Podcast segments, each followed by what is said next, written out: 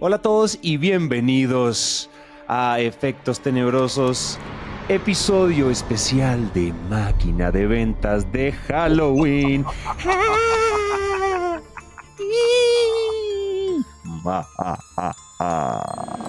Cuentos de la cripta de Máquina de Ventas. Hello, hello. Otra vez remoto. Esto hubiera sido, queremos decirles, Dani y yo les queremos dar un mensaje. Estamos muy apenados con ustedes porque no nos disfrazamos.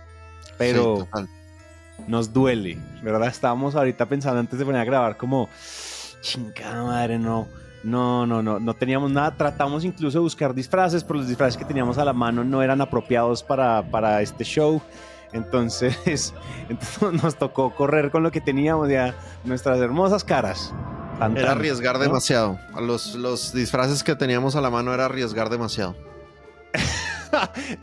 Exactamente. Ya era muy riesgoso. Nuestros agentes, nuestros managers nos dijeron, Dan, Santi, no, o sea, eso es un problema, eso va a ser un problema de PR, sobre todo con los que no tienen documento de identidad de mayoría de edad. Bueno. Exactamente. Entonces, efectivamente, lo que vamos a hacer hoy es no sé si esto ya lo hemos hecho antes. Nosotros hemos hecho especiales de Halloween antes. Estoy desmemoriado.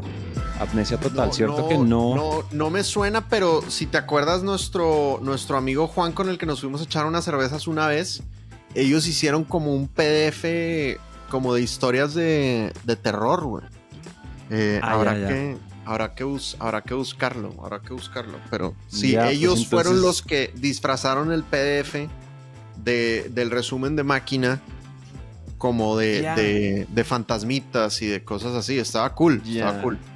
Me acordé, ya me acordé, me acordé, pero entonces efectivamente no han hecho, o sea, se ha hecho como fanfiction, o sea, se ha hecho de la fanática, han hecho, han hecho, han hecho cosas de Halloween, pero efectivamente este es el eh, oficial primer especial de Halloween, donde vamos a contar cuatro historias dramático-terroríficas que nos han pasado en nuestros negocios vendiendo, vendiendo, vendiendo esto. Entonces, tanto en Sandler como en Naranja Media. Sin más preámbulo, ah, no mentiras, al contrario, sin más preámbulo, se lo aguantan, se lo aguantan. Entonces, si eso primero, primero tienen que ir donde sea que nos estén escuchando, porfa, porfa, suscríbanse. Esto puede ser en Apple Podcast, esto puede ser en Spotify, esto puede ser en YouTube. Si nos están viendo, suscríbanse ahí, pip, pip, pip, en el botoncito de suscribirse, pero también nosotros, yo no sé si esto es muy tarde decirse los 80 y pucho episodios después, pero si ustedes le dan clic a la campanita, ya entendimos qué es lo que pasa. Cuando no le dicen dale clic a la campanita, es que les avisa, les hace una notificación push cuando salen los episodios y si ustedes son verdaderos fans, pues ustedes quieren estar atentos a, a cuando sale esto. Y lo otro es, pues compartan lo bueno con la gente que les sirve esto. Entonces, porfa, si tienen un colega, un amigo, una mamá, un papá, una novia, un novio, un exnovio, una exnovia, compártanle porque de pronto esto les sirve para algo.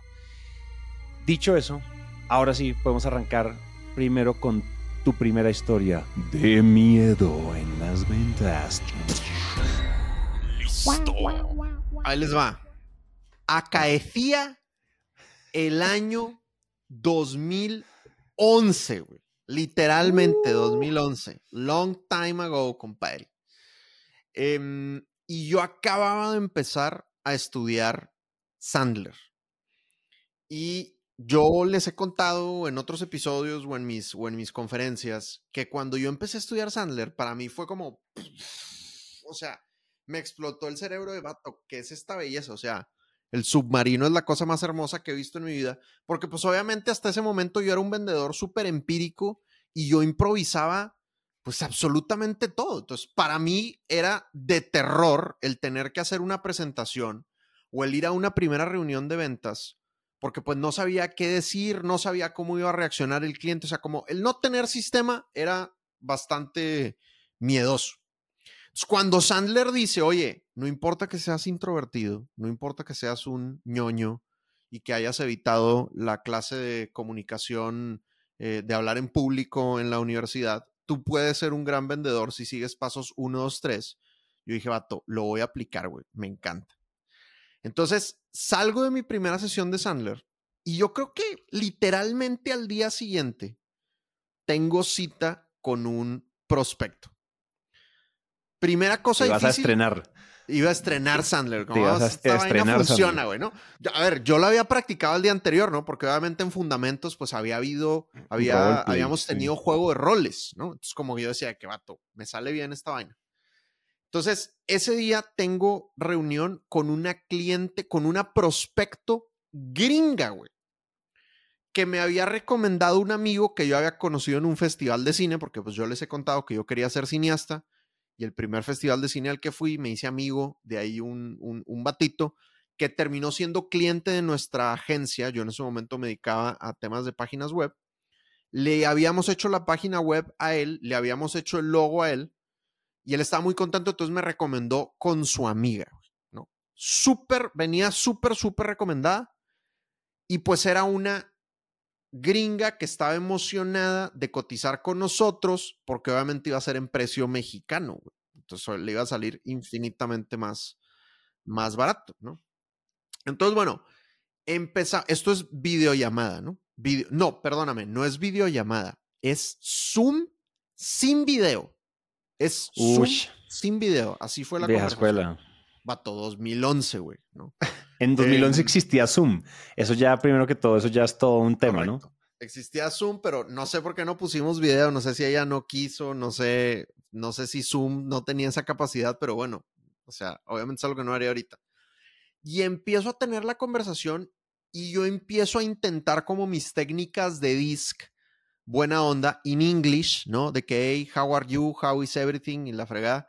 Y vato, pues, güey, como que la morra muy, muy cortante, güey, muy cortante, ¿no? Y entonces yo estoy en ese momento intentando adaptar el embudo del dolor. Y entonces le empiezo a decir, bueno, cuéntame más. Y entonces me cuenta más de la página web. Y luego le digo, bueno, dame un ejemplo. Y la morra me dice, dame un ejemplo de qué, güey. Ya te dije, ya te dije lo que quiero. Y yo, bueno, pero ¿desde cuándo esto es un problema? Me dice, esto no es un problema, güey. Simplemente no tengo una página web. Quiero que me hagas una página web. Y luego yo digo, bueno, ¿y qué has hecho, qué has intentado hacer para resolverlo? O sea, siguiendo así el embudo literal, güey. Y la Ah. morra me dice de que, Dan, no entiendo, o sea, no entiendo las preguntas que me estás haciendo.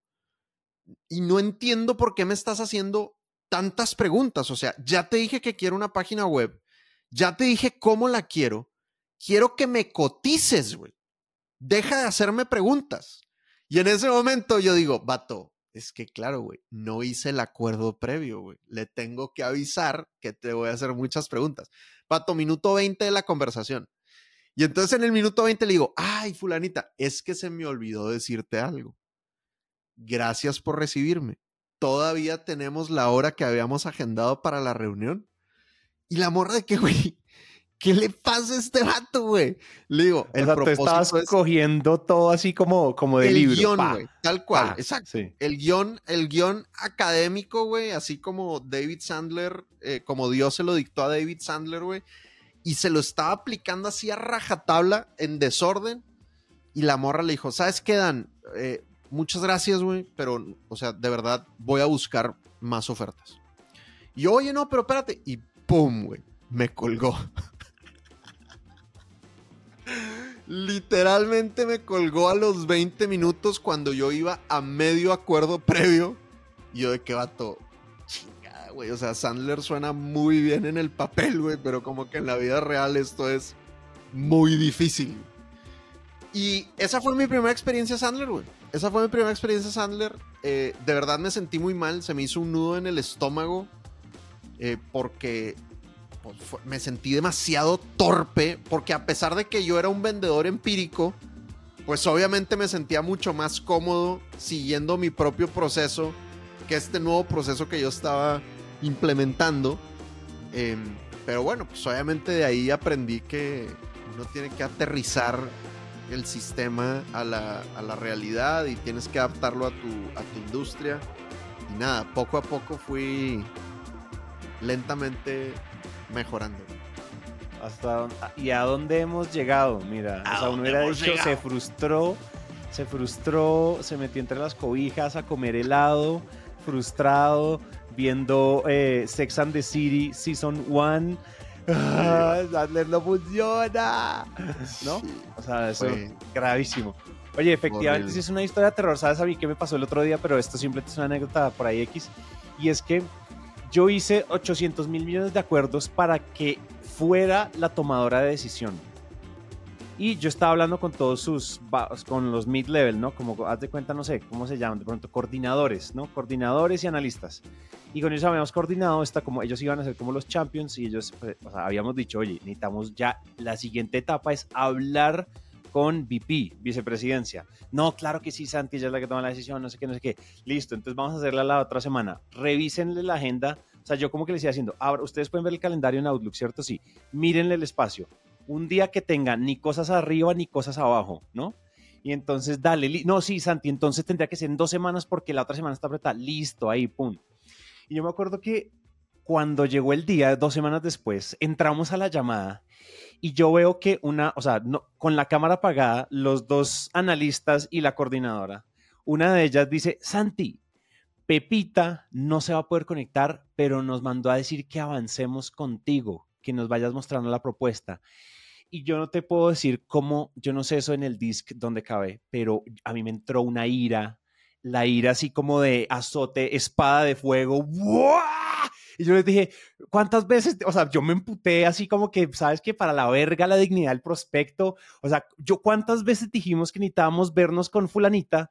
Mira, si ella no se va a poder conectar, si quieres avísenme cuando, cuando ella vaya a estar, pero, o sea, aquí no tenemos nada que hacer. Y yo colgué.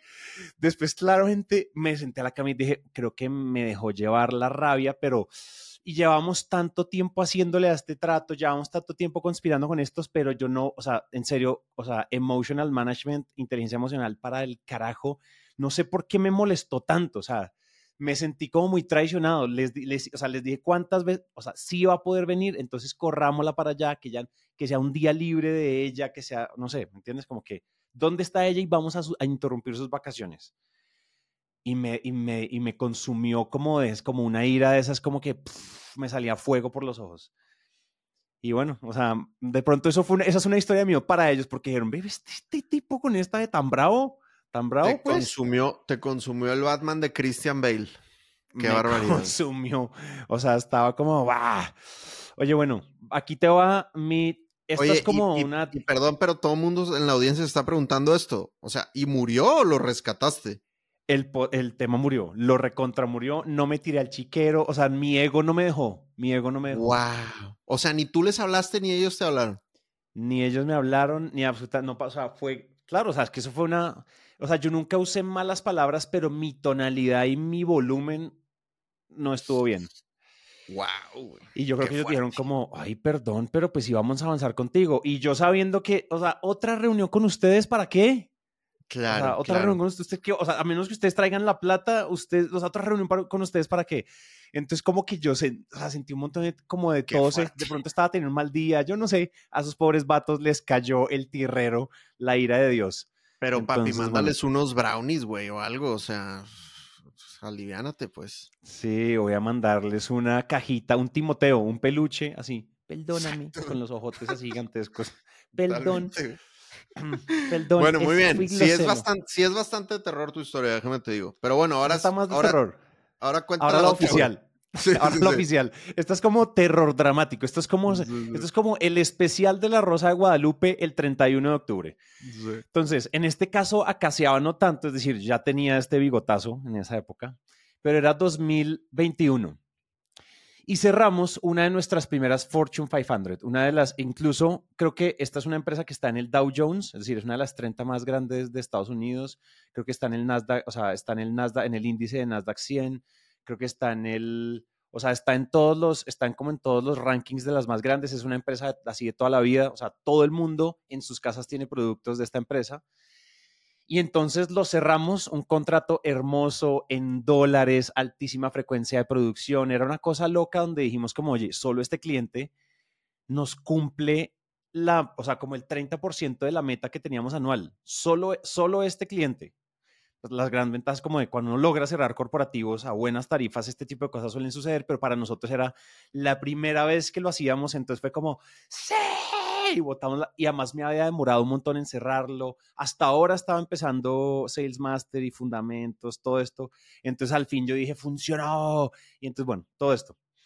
Y acto seguido empezamos a producir primer, o sea, primer mes, segundo mes, tercer mes, bien, súper felices, qué podcast, o sea, exquisito, se ganaba premios internos de la compañía, eso como que, haz de cuenta que la compañía es tan grande que tiene como sus propios Óscares internos, como sus propios Cannes Lions internos, se ganaba todos los premios, era una cosa loca, ¿no?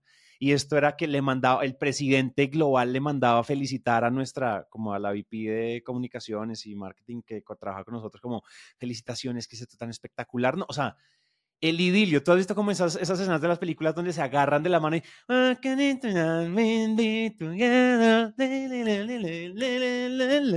Y vamos felices de la vida, felices de la vida. No, nos saltábamos en los campos de flores y nos abrazábamos en el aire en cámara lenta. Mes uno, mes dos, mes tres, mes cuatro, mes cinco, año uno, pum. Y llega el año dos y seguimos ganándole tan, tan, tan, duplicamos tarifas, chiquiti, chiquiti, cachín, cachín, cachín, seguimos, seguimos, seguimos. Año 2 y estábamos muy felices cuando de repente llega... Un momento que me están llamando. Ya. Cuando de repente llega el año 3. ¿No eran ellos? ¿No eran ellos como para... No. Para aumentar el contrato? no, no eran ellos, no eran ellos, estaba llamando. Y entonces, no, ojalá, ojalá, yo todavía quiero aumentar el contrato, pero entonces, ¿qué fue lo que pasó? Llega el año 3. Em, y entonces me, me, escribe la persona con la que nosotros, como la jefa, jefa de allá, y me dice, hola Santi, tenemos que hablar, porfa, sácame tiempo. Y yo como, o sea, ¿quién en el planeta Tierra le gusta que le digan, hola Santi, queremos hablar? Y menos tu tomador de decisión de más alto nivel en la empresa más alta que te está cubriendo la, el 50% de tu nómina anual. Probablemente tú no quieres oír eso. Eso es, eso es muy similar en impacto a cuando Teresa me dice necesito hablar contigo. De que, sí, sí, sí, sí, sí. Excepto, como tú lo contaste en la conferencia, si es que te van a decir como, tengo que hablar contigo, ahora sí, dame un hijo. ¿No? O sea, esa es una. Y la otra es lo que pasa a mí. Y es, nos dicen, tenemos que hablar. Y, y la llamo así de llamada de WhatsApp sin video, no es un Zoom, y coordinemos agendas, hazle clic a mi calendario, no, nada. Eso fue como, prun, yo le dije, oye, puedo ya, y pum, me llama inmediatamente. Esta es una persona que es tan ocupada que cuando tú le consigues agenda, la reunión es como en 30 días. Y me llamó así inmediato, pum, in situ, de una en caliente, y me dice, Santi, yo no sé si tú has, no sé si has visto las noticias económicas. Y yo, no, pues sí, pandemia, COVID. Yo, la verdad, la última noticia que leí fue como que la selección Colombia pasó al Mundial hace como ocho años. ¿no? O sea, yo no es que lea muchas noticias.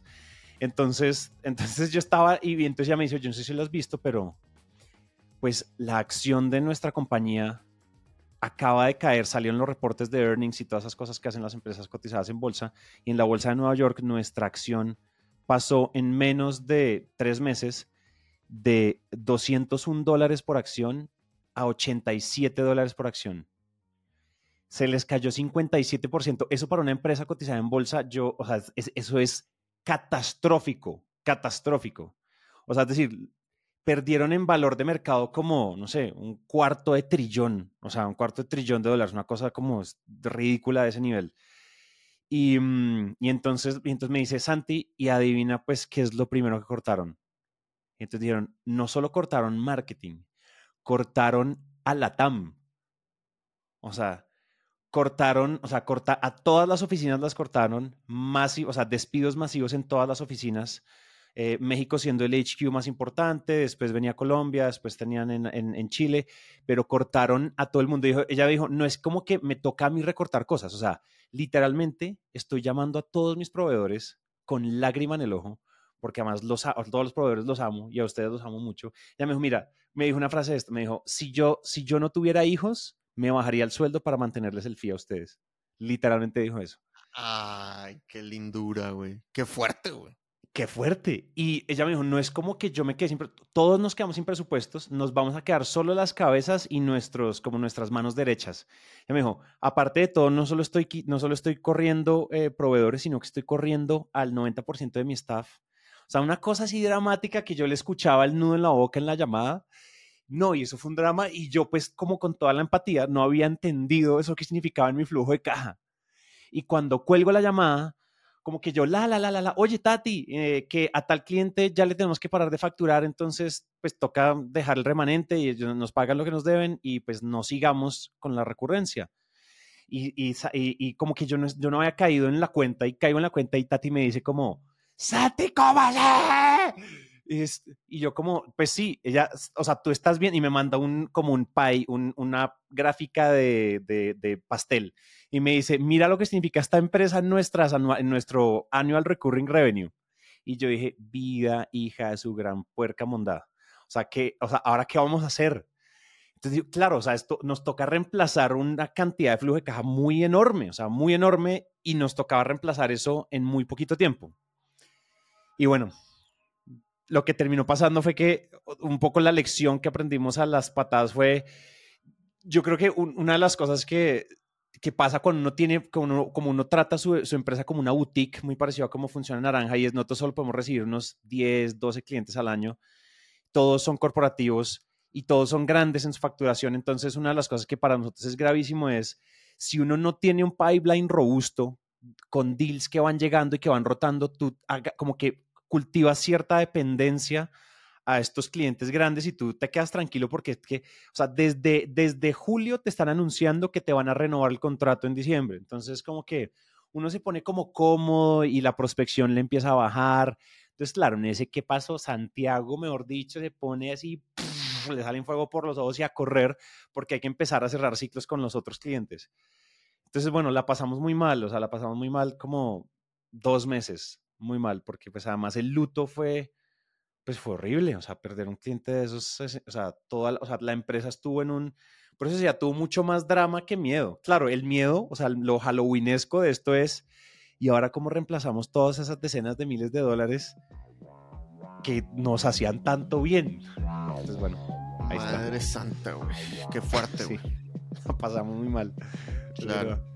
Pues papi, tú tienes que pensar si eso fue, fue karma por, por haber tratado mal a los otros chinos, ¿no? no, porque a los otros chinos los traté mal hace como dos meses. Esto pasó hace un año. Está que te cuento. karma adelantado. Karma, adelantado, de pronto. karma adelantado. Sí, o sea, Dios como que destruyó a la división de Latinoamérica completa para que aprendieras la lección de no tratarlos. sí, sí, literal. Sí, los hizo cerrar todos sus. No, literal. Muy Qué fuerte. Muy triste. Bueno, em, ahí te va, ahí te va otra, otra historia que me pasó. Vato, esta sí es de verdad. Bueno, no es tan terrorífica, pero. Ah, no, Ahí está. Eh, ahí te va otra, güey. Eh, de hecho, tú, tú, tú estás ahí, güey. Tú, tú y Manu estaban ahí. Yo llevaba negociando con una empresa. Vato, llevábamos cuatro reuniones y llevaba, además de las cuatro reuniones, yo había tenido como dos conversaciones como de, información secreta con mi, con mi champion, ¿no? Con, el, con la persona que quería que yo me quedara ese deal. Entonces, era una empresa que no, nos mandó, nos invitaron a participar en el concurso y era una empresa que se adaptaba muy bien a lo que nosotros vendemos, porque de entrada decía, oye, queremos que entrenes a todo el equipo, queremos que haya un seguimiento. Eh, creo que pedían como seis meses de, seguimiento y queremos medirles los indicadores y queremos que los líderes comerciales entrenen. Yo de qué vato, están pidiendo como el programa ideal de Sandler, lo están pidiendo. Entonces yo me sentía muy seguro y aparte el gerente comercial ya había sido cliente mío no en una sino en dos empresas y somos amigos de, de, él y de su familia. O sea, yo como vato, este está, pero en la bolsa, güey. O sea, no hay manera que yo no me gane este negocio, ¿no? Em, entonces empezaron las conversaciones y primero tuve una conversación con la persona de gestión humana, luego tuve una conversación con la de gestión humana y con tres de sus vendedores que me contaron todos sus dolores y los vendedores eran fans de máquina de ventas y qué gusto tenerte y les empecé a hacer preguntas y súper adoloridos, todos los dolores que nosotros resolvemos. Y luego tuvimos una tercera reunión con la tomadora de decisión que también nos contó todos los dolores. O sea, iba avanzando el proceso delicioso. Total que les hago una propuesta. Para esto, todo el tiempo estamos como hablando de lo que mis competidores les están ofreciendo. por un tema de volumen y por un tema de cantidad de horas, yo me animé y les hice ahí una, una concesión y digamos que no les cobré mi precio de mercado por la amistad que yo tenía con este vato y me, bajé un, un, poquito. Y entonces me dicen, bueno, Dan, te ganaste el deal, vamos, vamos a avanzar, vamos a darle, hay que empezar. Solo quiero que tengamos una última reunión para entender perfectamente como todo lo que incluye, más que para entenderlo es nada más un checklist, porque una persona nueva de gestión humana como que quiere entender qué implica. Y yo, vato, de una, me encanta, sin ningún problema. Entonces digo que tú estabas ahí porque yo tuve esta videollamada en la Summit de Sandler. Entonces, el día que yo llegué a Orlando, literal llegué y me senté ahí en el bar del, del, hotel y tú y Manu andaban ahí alcoholizándose detrás de mí mientras yo tenía mi conversación en donde yo dije, vato, ahorita voy a ir a celebrar con estos vatos porque pues ya se armó un deal tremendo. Y entonces me dice, bueno, listo, Dan, entonces vamos a revisar la propuesta. Me dice, ok, perfecto. Entonces dice que aquí incluyes como assessments individuales. Perfecto, listo, assessments individuales, ya está. Oye, eh, dice que incluyes entrevistas de descubrimiento. ¿Eso qué es? Y yo, no, pues me voy a sentar con dos de tus vendedores. Ah, perfecto, listo, ya está. Dice Dan que aquí son ocho sesiones semanales durante la duración del programa. Efectivamente, ocho sesiones de, inicio, ¿no? Y entonces me dice, ah, listo, ya está. Y me dice, ¿durante cuántas semanas es eso? Y yo le digo, durante ocho semanas. Son ocho sesiones semanales, es una sesión por semana. Y me dice, ¿cómo? Y yo, ¿cómo, cómo qué? Son ocho sesiones semanales, una sesión semanal. Me dice, Dan, ocho, o sea, yo estoy pensando que son ocho sesiones por semana. y yo, o sea, digo, no es, no es misa diaria, compadre. O sea, es una sesión por semana. O sea, me dan, pero eso es muy poquito, güey. Y yo, como que es muy poquito? O sea, una sesión por semana van a tener una cantidad de tarea absurda, güey. O sea, no, no, no necesitan, no, sería demasiado acompañamiento.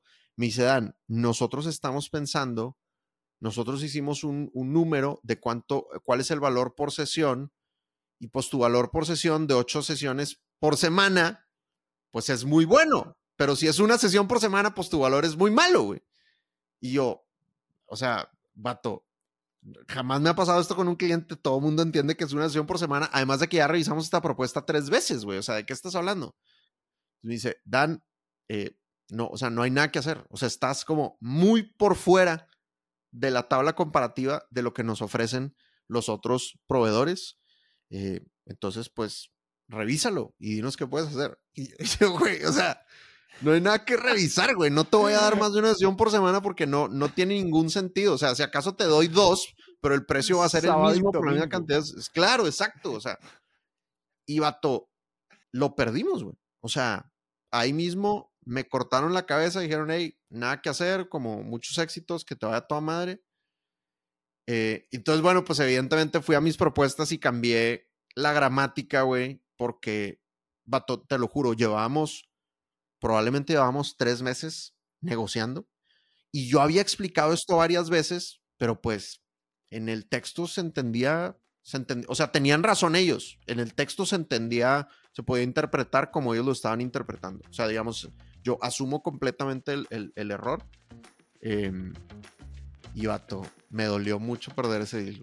Me dolió mucho ah, perder ese Qué rabia. Y sobre todo por gramática. ¿Sabes? A, a, mí me pasaba mucho tiempo, yo creo que al comienzo cuando empecé a hacer propuestas de esto, pues que aparte de todo, igual eran propuestas que tenían cierta cuota, unos gramos de educativo, porque pues habla hispana, Latinoamérica y podcast, pues es decir, esto llegó o sea, para 2015 que empezamos nosotros a hacer podcast, pues eh, ya había pasado la era de oro en Estados Unidos.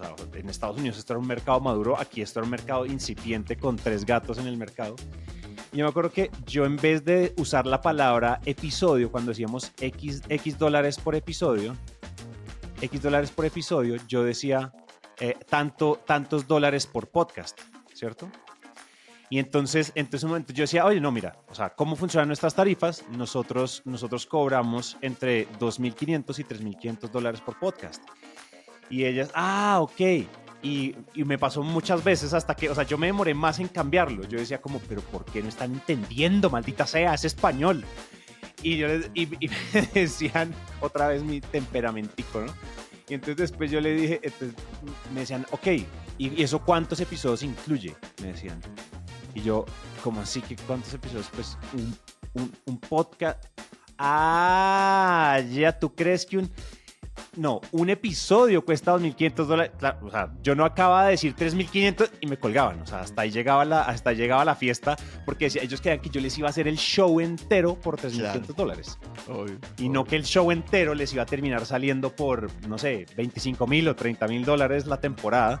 Entonces, claro, la gente decía como, no, esto está regalado. Y ya después lo cambié y ya somos muy claros, es por episodio. El podcast es el show, los episodios lo componen, bueno, toda la, toda la gramática y toda la jerarquía de términos. Pero sí, yo creo que, o sea, mucho cuidado como ustedes escriben eso. Hay un, Russell Bronson dice mucho en su libro como, eh, ¿cómo es que es? Third grade, eh, lenguaje de third grade. Escriban como si fuera tercer grado, como si la gente en primaria les entendiera lo que usted está vendiendo, porque a veces nos ponemos como locochones con la redacción. Y tenga, tenga. Papa, papa, yay.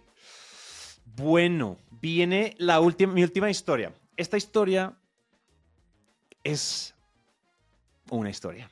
Ustedes juzguenlo. Entonces, nosotros en la empresa, el único rol que nosotros nunca hemos tenido, digamos, eh, full time, es un rol como de análisis financiero, lo que llaman el CFO, el Chief Financial Officer, el director financiero, la persona que está todo el tiempo monitoreando y vigilando tus finanzas para optimizar rentabilidades, a, eh, optimizar impuestos, bueno, todo esto. Nosotros nunca hemos tenido ese rol. Eh, a veces nos lo hemos rotado, todos nos hemos capacitado. Ustedes saben que nosotros somos fans de Profit First y todo el método de Profit First, bueno, bla, bla, bla. Y eso lo hemos implementado, lo hemos implementado con éxito, pero nosotros nunca hemos, por ejemplo, nunca hemos entrado a hacer un costeo incisivo eh, por, por cada uno de nuestros shows, por cada uno de nuestros clientes, por cada uno de nuestros productos. Nosotros nunca lo hemos como, nosotros dijimos como, siempre hay tanta plata en el banco que pues sí, ¿no? Pues nos está yendo bien, ¿no? O sea, muy a lo, o sea, muy tienda de barrio como esas tiendas de, como lavadero de carros, ¿no? El lavadero de carros le importa tres rábanos, pues como ven es un montón de, de billetes en la caja, pues dicen, vamos bien. Y entonces nos pasó que recientemente, hace un par de meses, es decir, digamos, para ampliar el espectro, este semestre dijimos como, oigan, o sea, ahora sí necesitamos meterle muelas y dientes y colmillos a nuestras finanzas, porque pues, y fue una reunión de socios así como toda caliente de, bueno, ¿y quién lo va a hacer? ¿Pero quién tiene tiempo? ¿Pero es que este está vendiendo? Pues que el otro. Y yo en general había como tomado el rol de, de estar supervisando las finanzas, pero yo entraba, veía con nuestra contadora, veía como, hay plata, cool, ¿cuánto hay en Profit First? Cool, ¿Cuánto, cuánto tenemos en cartera? Más, más cool aún, hey, estamos bien. Y ya, y se acababa la vuelta financiera. Y entonces la negra y Manu, que eh, pues los dos, o sea, los dos, pues ellos son junta directiva, socios, es decir, ellos como que les dolía el tema y dijeron, ¿saben qué? Nos vamos nosotros a poner a, a revisar esto. Y entonces nosotros implementamos un nuevo software, ¿cierto? Un nuevo software que es como especializado para agencias, para poder medir las horas de la gente, para poder medir un montón de cosas. Empezamos a entender cuánto costaba cuando hacíamos video, video narrativo, episodios narrativos, episodios bueno, todo. Y entonces empieza aquí la musiquita de miedo, donde empezamos a ver que, ay, madre mía, hay clientes, hay clientes que parece como si estuviéramos, o sea, hay clientes que la rentabilidad es descomunal pero es comunal que tú dices como, yo solo necesito cinco de estos al año. Y hay otros clientes, varios, donde estamos perdiendo plata de izquierda a derecha. Y aparte de todo, y lo más terrorífico de esto es que ustedes saben, y esta es nuestra, es muy política de naranja, nosotros en general siempre tratamos de hacernos amigos de nuestros clientes y nos dimos cuenta que nos va a tocar tener las conversaciones más incómodas que uno puede tener cuando uno está en ventas consultivas B2B con corporativos y es sentarse a o subimos los precios o, no, o tenemos que hacerle un velorio a nuestro proyecto. Tenemos, pues tenemos que descabezarlo. O sea, literalmente estoy en modo Santi el decapitador. Es decir, disfrazado de, no sé, Jack Reaper, de, de el Texas Chainsaw, o sea, yo soy el de la máscara de paja con la motosierra en todo mi roster de clientes, porque pasamos eso por un filtro juicioso de finanzas después de cinco años y nos dimos cuenta que había unos clientes que parecen ilegales, la rentabilidad parece ilegal y otros clientes donde dijimos, ¿qué está pasando aquí? Entonces unos empiezan a subsidiar a otros y se arma una pesadilla financiera donde, claro, como nosotros tenemos tan buen flujo de caja, pues estamos, digamos que eso estaba, eso, eso maquillaba un montón de cosas, entonces pues no pasaba, pero alguien decidió poner la lupa y dijimos, ¿qué es este verguero? Entonces estoy en una situación súper incómoda, nos pusimos en una situación muy incómoda de, tocó sacar el escalpelo súper afilado y con mucho cuidado ir a hacer cirugía, pero pues decirle esto a una persona que tú admiras, a la que vas a su cumpleaños, a la que fuiste a su matrimonio, a la que fuiste a su, eh, al bautizo de su hijo, decirle como, oye, o es el doble o, o me toca echar clientes es una historia de terror. Y ha sido todo un, o sea, y estamos todos como, eh, como dicen en los aviones cuando no se va a estrellar, brace for impact. Estamos como, agárrense las rodillas, bajen la cabeza porque va a ser una transición muy dura, pero yo ayer, yo ayer le decía a, a, unos, a unos compañeros ahí que estamos, o sea, estamos haciendo como una sesión hablando de, de, como de cómo hace uno para cuidar clientes. Y, y yo les decía, si nosotros no estamos aquí para hacer plata, entonces ¿a qué vinimos? Es decir, cualquiera de nuestros roles, si tú o yo salimos a buscar empleo, primero duramos desempleados cinco minutos. Y segundo, podemos ganarnos, o sea, podemos pedir el sueldo que nosotros querramos. Somos, somos top performers con experiencia en un montón de cosas en nuestro campo. O sea, es muy loco como, como si no va a haber profit, si no vamos a ser rentables consistentemente en todos nuestros clientes, entonces ¿a qué jugamos? Entonces estamos en, en ese proceso muy miedoso porque da mucho miedo. Esas transiciones siempre tienen coletazos fuertes de empezar a hacer la transición, como de limpiar un poquito, de limpiar la casa y que todo empiece a dejar muy buen profit. Todo consistentemente y no. Dime. Yo, yo creo que, que por lo menos uno o dos te van a aceptar el deal. Yo también creo. Yo tengo, tengo esa hipótesis por ahora al día, al día que estamos grabando esto y al día que lo están escuchando ustedes en Halloween. Todavía no sabemos, o sea, todavía no sabemos, pero no, no hay pistas, todavía no hay pistas. Aparte de todo, la ansiedad que eso me da es impresionante. Cerrar un último Q. Usualmente mi último Q es de toma todo lo que me quedó en el presupuesto. Ahora es mi último Q, está haciendo como guadaña y bueno, te quedas o te vas, te quedas o te vas. Entonces se volvió como una. Chawingui. Sí, extraño. Oye, pero, pero me parece una, una gran lección ese ejercicio que hicieron. Sabes que ah, el, otro día estaba hablando con un cliente que me decía que le dedicaba más o menos el 60% de su tiempo al 5% de sus ingresos. O sea, que atendían demasiado, o sea, ellos tienen sus, gran, sus buenos clientes, por así decirlo, le generan ingresos recurrentes, pedidos grandes, pero atienden mucho clientes puntuales también, que no generan ninguna recurrencia, solo generan esa labor inicial del alta de proveedores, de mandar el despacho. Entonces, mucho trabajo para un ingreso miniatura.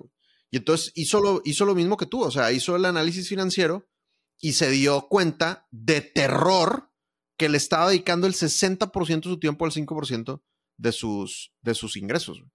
Em, a nosotros nos pasó cuando teníamos la agencia de diseño gráfico, teníamos un cliente que era nuestro, nuestro mejor cliente, era un gimnasio. Y era un cliente que teníamos una, una iguala mensual, nos pagaba una, una mensualidad que para nosotros eso era tremendo porque nosotros hacíamos logos, páginas web, no estábamos acostumbrados a cosas recurrentes. Entonces el hecho de tener un cliente que nos pagaba una mensualidad era una delicia y era una mensualidad alta. Y después de tres años hicimos el análisis que tú estás haciendo y nos dimos cuenta que lo que ellos nos pagaban no nos alcanzaba para pagar los sueldos de toda la gente que estaba involucrada trabajando para ellos.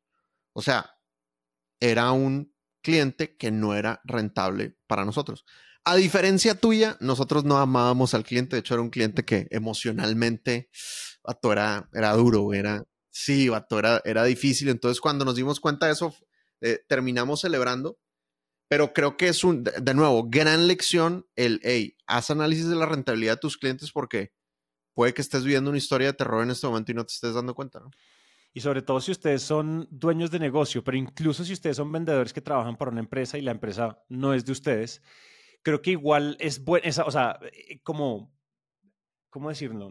La palabra es como incitar a los dueños, incitar a los, a los, a los, a los, si ustedes también les duele la rentabilidad, eso igual es sostenibilidad en el largo plazo. Finalmente es de ese, es de ese margen que salen nuestras comisiones, es de, entonces yo creo que igual el, independientemente si ustedes son dueños de negocios o no, o sea, si uno es dueño de negocio, gente, esto no es hermanitas de la caridad, aquí vinimos fue a hacer billete, tanto como nuestras comisiones, con nuestros sueldos y con nuestro profit. Tres, tres formas de ganar como, como dueños que venden. Pero si uno es solo el que vende, pues también, o sea, yo no quiero andar jugando con los descuentos, jugando con el pricing, jugando con las negociaciones, sabiendo que igual yo estoy protegiendo, yo, eh, o sea, la, primera, la primera barrera de protección que tiene el margen es el vendedor, porque el vendedor muchas veces, obsesionado y con las pupilas dilatadas por el cierre, empieza a entregar descuentos, empieza a dar condiciones, empieza a agrandar el alcance, como en el episodio que grabamos, el anterior que grabamos, y es, a lo que dé, de esas prácticas de lo que tengo que hacer, tengo que decirle que sí y todas las objeciones se me vuelven sí, pues mira lo que empieza después para pasar en la rentabilidad, pues es súper, súper, súper grave. Y eso se vuelve una, y una mala rentabilidad aparte se vuelve una, una historia de miedo, porque finalmente lo que termina pasando es que creas una cárcel de malos clientes que te encierran y ya después por flujo de caja dices como, ok, no les gano, pero no los puedo dejar, pero no tengo los... Entonces se vuelve perpetua, una cárcel perpetua de flujo de caja que igual donde no ganas, pero cubres tus gastos, pero igual no ganas. Y si no ganas, ¿a qué vinimos? Duro, miedoso. Listo, listo, listo. Ay, ñoño mío. Nos tienen que contar en los comentarios de, bueno, creo que Spotify es el único que tiene comentarios. Historias de miedo o cuéntenos qué tan miedoso es esto. En YouTube también, cuéntenos sus historias de miedo de, de, en las ventas o en los negocios en general. Queremos leerlos y saber qué tan, o sea, si estábamos nosotros armando mucho drama o en serio si la pasamos mal y eran, y eran, y eran efectivamente historias de miedo reales. Y también acuérdense de mandar sus preguntaciones. Estamos, nosotros estamos recibiendo preguntaciones todos los días del año Incluso el 31 de diciembre a las 11 y 59 pueden enviar su preguntación. Entonces envíennos que las respondemos todas. Obviamente las vamos respondiendo en orden de llegada. Y eso es todo. Creo que eso es todo. Sin duda alguna. Así es.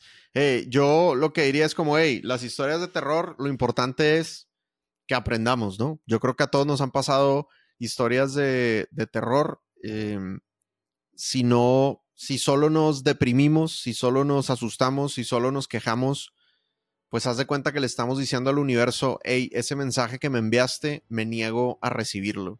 Mientras que si lo vemos como el planeta Tierra diciéndote, oye, pasó algo aquí, pon atención, creo que vamos a sacarle el provecho a esa historia de terror, que valga, que valga la pena el susto que valga la pena el susto y, la buena anécdota además.